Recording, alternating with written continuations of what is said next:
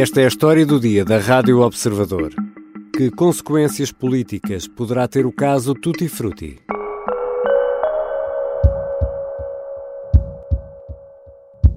Isto é tutti frutti, sobre tutti quanti, e no final pode ser é só uma maçã descascada, e portanto eu não quero, eu não quero, como disse lá dentro, e vou dizer aqui, eu não vou ser o idiota útil, nem me vão utilizar para fazer combate político ao governo. À saída de uma reunião do grupo parlamentar do PSD, esta quinta-feira, Carlos Eduardo Reis refutava as suspeitas de que é alvo no caso Tutti Frutti. O deputado do PSD é uma das figuras do alegado esquema denunciado esta semana pela TVI num especial a que deu o nome de A Conspiração. Trata-se de uma investigação judicial que estará em curso e que levanta muitas dúvidas sobre a atuação do PSD e PS em Lisboa e ainda sobre o alegado uso abusivo do dinheiro dos contribuintes. Este caso, Tutti Frutti, levanta dúvidas sobre a saúde da democracia, quer a nível político, quer judicial. E é sobre isso mesmo que vou conversar com Miguel Santos Carrapatoso, o editor adjunto de política do Observador. Eu sou Ricardo Conceição e esta é a história do dia. Bem-vindo, Miguel. Olá, Ricardo. Em traços gerais, o que é que revelou esta semana a TVI sobre este caso? O que a TVI, no caso a CNN, vem trazer de novo em relação àquilo que foi sendo divulgado parcialmente pela comunicação social mais ou menos desde 2016 é um conhecimento extenso do dossiê do Ministério Público que envolve escutas, envolve troca de e-mails, envolve figuras muito importantes do Partido Socialista e também do PSD. Ou seja, em relação àquilo que vinha sendo divulgado parcialmente ao longo destes anos, a TVI traz-nos uh, um filme mais aproximado de todo o processo. E, e, de que casos é que estamos aqui a falar?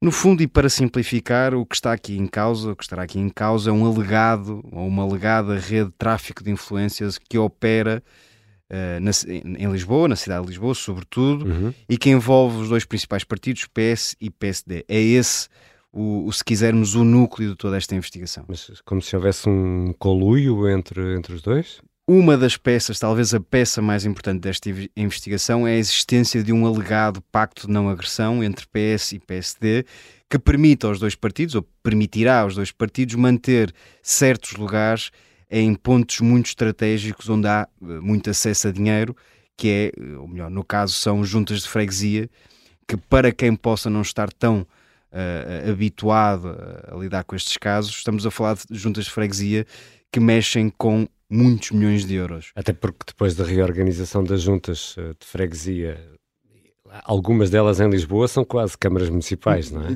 Diria mesmo que são mais do que câmaras municipais. Há juntas de freguesia em Lisboa que têm, têm orçamentos muito superiores a muitas câmaras do país. Daí esta suposta eh, rede de tráfico de influências, este suposto pacto de não agressão entre PS e PSD, que permite aos dois eh, partidos fazerem uma espécie de tra tratado de Tordesilhas, em que uns ficam com umas juntas, outros ficam com outras. Uh, nas eleições apostam em candidatos mais fracos ou menos ou, ou menos fortes, digamos assim, e portanto mantém-se aqui certas personagens em certos pontos estratégicos. E essa será a tese do Ministério Público, a avaliar por aquilo que a TVI revelou. E quem são as personagens desta história, Miguel?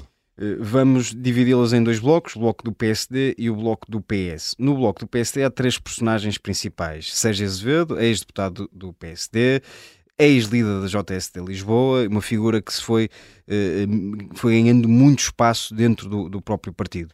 Depois temos Luís Newton, presidente da Junta de Freguesia da Estrela, eh, presidente da Conselhia de Lisboa do PSD e mandatário de Luís Montenegro nas últimas eleições diretas contra Jorge Moreira da Silva, portanto alguém que domina bem uhum. o aparelho social-democrata. Por fim, temos uma figura, uh, temos a figura de Carlos Eduardo Reis, uma, um social-democrata que se um, que, se, que ganhou muita influência a partir de Braga, é mais em concreto a partir de Barcelos, que é uma uhum. conselheira muito forte e muito importante do PSD, e que foi fazendo o seu caminho de afirmação no Partido Nacional. Basta ver que foi um dos generais de Rui Rio, muito importante, aliás, e foi também mandatário, melhor, diretor de campanha de Jorge Moreira da Silva nestas últimas eleições contra Luís Montenegro. Portanto, é alguém que, não sendo Lisboa, ganhou uma forte influência no aparelho social-democrata. Do lado do PS, temos dois ministros uhum. uh, aparentemente envolvidos nesta investigação: Fernando Medina, ex-presidente da Câmara Municipal de Lisboa, e Duarte Cordeiro, uh, ex-vereador e número 2 de Fernando Medina também na Câmara Municipal de Lisboa. Portanto, se quisermos resumir estas cinco personagens, uh, são estas. Mas, Miguel, este caso arrasta-se há anos, seis ou sete anos, talvez sete anos, desde que terá começado. Sensivelmente 2016. Não há arguídos, ou há? Não, destas cinco personagens, nenhuma delas é erguida. Uh, e, e, sim, de facto, depois de seis anos de investigação, estas pessoas ainda não foram constituídas arguídas, têm, uh, aparentemente são consideradas suspeitas. E temos de reforçar isso mesmo. Depois de sete anos de investigação, ninguém entre os nomes visados foi até agora constituído arguído. Um estatuto que por si só não significa que uma pessoa é acusada de alguma coisa e muito menos culpada. Convém sempre lembrar que o Estatuto de Arguído dá ao cidadão mais meios de defesa num sistema judicial que todos queremos eh, que seja cego e equilibrado. Já voltamos à conversa com Miguel Santos Carrapatoso, editor adjunto de política do Observador. Afinal, que consequências poderá ter este caso tutti frutti ao nível político?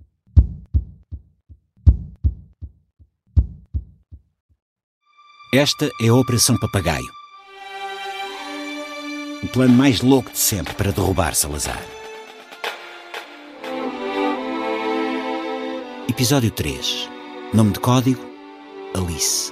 Espera, está, está a acontecer qualquer coisa! Qualquer coisa de estranho! Uma série para ouvir em seis episódios que faz parte dos Podcast Plus do Observador. Um novo episódio a cada terça-feira. Os Podcast Plus do Observador têm o apoio da Onda Automóveis. Voltamos à conversa com Miguel Santos Carrapatoso, editor adjunto de Política do Observador. Miguel, já aqui falámos deste tema na história do dia e no Observador temos vários artigos sobre o PSD Lisboa e a forma como o partido funciona na capital. E há aqui essas duas figuras uh, que se destacam, uh, já falaste delas, Luís Newton e Sérgio Azevedo. E as histórias são mais do que muitas. Podes dar-nos exemplos de que histórias são estas? Há de facto muitas histórias, mas aqui e temos de ter eh, algum, algum cuidado na forma como apresentamos uh, estes, estes, factos e estas histórias, porque um, uma coisa são ou é tática política, claro. caciquismo nos partidos, que existem uh, quer, no PS, quer no PSD, sobretudo nestes dois partidos, e questões menos uh, claras do ponto de vista legal. Uh, e sim, Luís Newton, sobretudo ele, que, que, aqui em Lisboa tem um peso muito considerável, a título de exemplo, ainda no plano meramente, ou melhor, no plano meramente político, foi Luís Newton que em 2017, num golpe articulado com o então líder da distrital do PSD, Pedro Pinto, conseguiu impedir que José Eduardo Martins fosse líder da bancada municipal do PSD Lisboa. Esse, por exemplo, é um dos indícios desta investigação. Ah, aliás, são citadas escutas e trocas de mensagens nesse sentido, que o afastamento, ou melhor, o facto de terem impedido José Eduardo Martins de assumir aquele cargo foi uma forma de manterem o, a tal alegada rede de tráfico de influências que operava quer na Assembleia Municipal, quer nas juntas de freguesia. Ora, Luís Newton só conseguiu isto precisamente pelo peso político que tem. E depois há todas as histórias de, eh, de, de, de caciquismo, de, de, votos conseguidos de forma muito pouco ética, de mobilização de militantes. Há uma investigação que foi muito conhecida na altura e muito divulgada pelo Observador, em que se viam carrinhas a transportarem militantes para se votarem para votarem num determinado candidato, e portanto estas figuras de que vamos eh, volta e meia ouvindo falar eh, orbitam em torno desta manutenção do poder partidário que, mais uma vez, não é sinónimo de ilegalidade. Uma coisa é o plano ético, outra coisa é o plano legal. Claro. E, e Barcelos também é, como dizias há pouco, uma conselheira muito importante né? na hora de decidir quem é o, o presidente do, do PSD. É? E aqui surge Carlos Eduardo Reis, também ele uma figura muito importante no PSD. Uh, basta lembrar que foi ele que, uh, de alguma forma, impediu aquela tentativa de impeachment de Luís Montenegro num Conselho Nacional, porque tinha, uh, nós chamamos de tropas suficientes para uhum. impedir uhum. que Luís Montenegro ganhasse nesse Conselho Nacional. Torna-se desde aí uma figura incontornável do rioísmo e, e termina uh, como um dos mais importantes generais do Rui Rio nestas eleições contra, contra Paulo Rangel. Dá-se a queda de Rui Rio em virtude dos resultados nas legislativas e Carlos Eduardo Reis está agora num processo de, de fade-out uhum. em relação ao que é a linha da frente do PSD neste momento. Mas, Miguel, há muito que se fala nestas histórias, há muito que se fala destes casos, destas suspeitas. Eu diria, eh, se calhar, eh, o melhor termo que poderíamos usar para isto é aqui sempre uma espécie de nevoeiro à volta destas eh, figuras, mas que vão sobrevivendo e vão continuando nos seus cargos à medida que os líderes vão passando. Portanto, não há aqui uma preocupação no topo uh, para tentar pelo menos clarificar isto? Não há, não há de todo, e isso aplica-se também ao PS, embora o PS tenha uma forma de, de, de funcionamento interno um bocadinho diferente, até porque é, é, um partido que eh, não tritura com tanta frequência líderes. Os seus líderes, não é? No caso do PSD é, é bastante mais autofágico. Parece uma picadora. E, portanto, todos os líderes do PSD que foram eleitos, sem exceção, beneficiaram destas táticas. Uh, Rui Rio, que era o senhor do, do banho de ética, de ética. Uh, também estava rodeado de figuras que usavam estas mesmas táticas políticas. E, e Luís Montenegro não será diferente, ele próprio uh, fez muito, muita mercearia de voto nas eleições a que, a, que, a que, concorreu, e portanto estas figuras têm um peso, diria até desproporcional em relação ao seu àquilo que representam politicamente, se quisermos, uhum. não são senadores, como, como nos habituamos a, a pensar, não são figuras que, que têm um, um destaque excepcional uh, no Parlamento, não são antigos secretários de Estado, não são antigos ministros, são figuras que fizeram todo um percurso de afirmação dentro do, dos aparelhos partidários e que chegam a esta, a esta linha de, de influência e conseguem uh, decidir eleições, às vezes. E no PS temos dois ministros envolvidos, neste caso, o nome de dois ministros surge mas negam categoricamente, uh, à semelhança de também o que dizem os, estes elementos do PSD, qualquer envolvimento. Aqui há, há, uma diferença que, que, é importante sublinhar, que é ao contrário do que acontece uh, no PSD, em que foram divulgadas parcialmente escutas uh, e trocas de mensagens, no caso de Fernando Medina e Duarte Cordeiro, o que vemos, aparentemente o que nos foi dado a ver, são provas indiretas, ou seja, temos algumas destas figuras nomeadamente Sérgio Azevedo ou Luís Newton, a dizerem que determinada pessoa, no caso Fernandino ou Duarte Cordeiro, está de acordo ou assumiu que faria de determinada forma, enfim.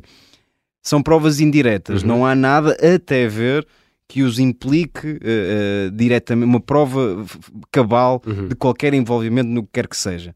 E depois surgem aqui algumas suspeitas que não deixam de ser estranhas por surgirem na operação Tutti Frutti, que nasce da tal rede, de, suposta rede de tráfico de influências que existia a nível autárquico. Temos o caso Fernandina e do seu suposto ghostwriter, em que havia uma avença paga pela Câmara Municipal de Lisboa uh, para que alguém escrevesse ou ajudasse a, a escrever o, ajudasse a preparar, aliás, o comentário político de Fernandina na TVI. Uhum. Temos também a, a, obra A Licença da, da, da, Torre de Picoas, onde aqui também aparece Duarte Cordeiro alegadamente envolvido. Quero uh, acrescentar que uh, também não tive qualquer responsabilidade ou envolvimento no processo da Torre de Picoas, não dizia respeito a nenhum dos meus pelouros. Enfim nada disto é ainda muito claro e, uhum. portanto, é talvez o, lado mais frágil desta investigação jornalística e eh, judicial. Miguel, mas isto coloca-nos aqui perante uh, um problema. Uh, nós não sabemos que provas existem, não sabemos qual é a força que este caso tem, mas para um cidadão que olha para isto e no atual estado da arte, a conclusão de uma pessoa que nos pode estar a ouvir agora é dizer Sim, tudo isto é plausível. Chegamos a este ponto. Chegamos, infelizmente, e uh, antes de, de, apontarmos, ou melhor, começando já a apontar dedos, os principais responsáveis são os dois principais partidos. Por muito que esta investigação, que ainda está em curso, eh, quer a jornalística, quer a judicial, eh, por muito que as investigações venham ou não a revelar, é importante dizer que nada disto é imaginado. Portanto, quando falávamos há pouco da, da forma como determinadas figuras ascendem uhum. nos dois principais partidos, nos acordos que existem de distribuição de poder, tudo isto é real e tudo isto é palpável. Portanto, os partidos, PS e PSD, de facto fizeram a sua própria eh, cama, como se costuma dizer. Em relação a esta investigação em concreto, de facto deixa PS e PSD numa situação muito delicada, por mais razão ou menos razão que venham a ter. Isto porque quem está em casa a ver estas investigações e quem lê este, este tipo de trabalhos eh, não está exatamente preocupado em ir ao ínfimo detalhe ou perceber se estas figuras são próximas claro. de Luís Montenegro, se Fernando Medina e Eduardo Cordeiro uh, estão de facto assim tão envolvidos nestas suspeitas. Cria-se uma neblina à volta destas figuras que torna muito difícil acreditar uh, no bom funcionamento de PSD e PS, no caso, e portanto o clima de suspeição que já existe, e mais uma vez, em muitos casos existe com fundamentos, uh, neste caso só se vem a adensar. Miguel, e há aqui um outro uh, fator que, uh, no fundo, azeda ainda mais este sabor a tutti-frutti, neste caso, que é a forma também como a justiça está a lidar com isto, sendo a justiça um pilar daqueles pilares fundacionais da democracia, não é? Precisamente uma investigação que dura há sete anos, e aqui é importante uh, frisar e sublinhar este ponto. Uh, não é a primeira vez que somos confrontados com estes indícios. A CNN não foi o primeiro órgão de comunicação uhum. social a falar destes casos, embora tenha todo o mérito por, por, por fazê-lo agora, não, não é isso que está em causa. Mas estas, estas personagens, uh, e aqui refiro-me a todos, já estão, já, já vem o seu nome envolvido neste tipo de suspeitas há praticamente seis anos e, portanto, sem que tenham sido constituídas arguídas, muitas delas sem sequer terem sido ouvidas pelas autoridades. Portanto, a justiça também não sai bem na fotografia. Uh, e, e, a justiça, enquanto pilar fundamental, como dizias, que, nos, que deve merecer toda a nossa confiança, deveria uh, ter sido, primeiro, mais célere e já que permitiu, porque foi alguém dentro do sistema de justiça que permitiu esta fuga uh, de informação, que seja agora uh, mais que concretize, uhum. ou seja, ou arquiva o processo, ou constitui arguídos e dá seguimento ao caso, ou então vai ficar numa situação muito complicada. E nesta altura consegues, Miguel, uh, imaginar que consequências, ou antecipar que consequências poderá este caso ter?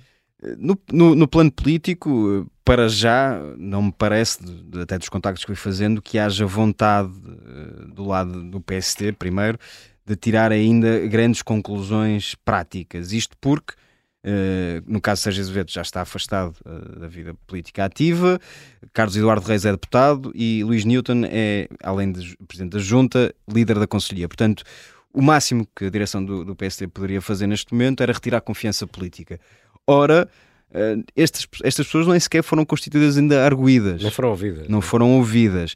Não que isso seja uma, uma condição absoluta, porque claro. se entretanto forem, conhecidos mais, foram conhecidas mais suspeitas e suspeitas ainda mais graves, a coisa pode complicar-se, mas o Estado neste momento é, é este, ou seja, enquanto não houver um desenvolvimento claro em relação ao processo, a direção do PSD não pretende fazer eh, ainda mais nada do que já fez. No caso do, de António Costa e do governo, vimos, até pelo passado recente de António Costa, que é muito pouco um, eh, flexível nesta matéria, ou seja, tem de haver um caso muito sólido, uh, no limite as pessoas têm de ser constituídas arguídas e mesmo assim. António Costa explicou isso muito uhum. bem na entrevista a António José Teixeira na RTP.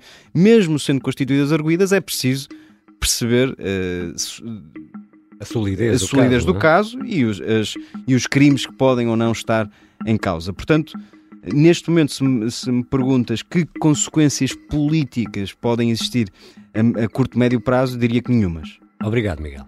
Obrigado, Ricardo.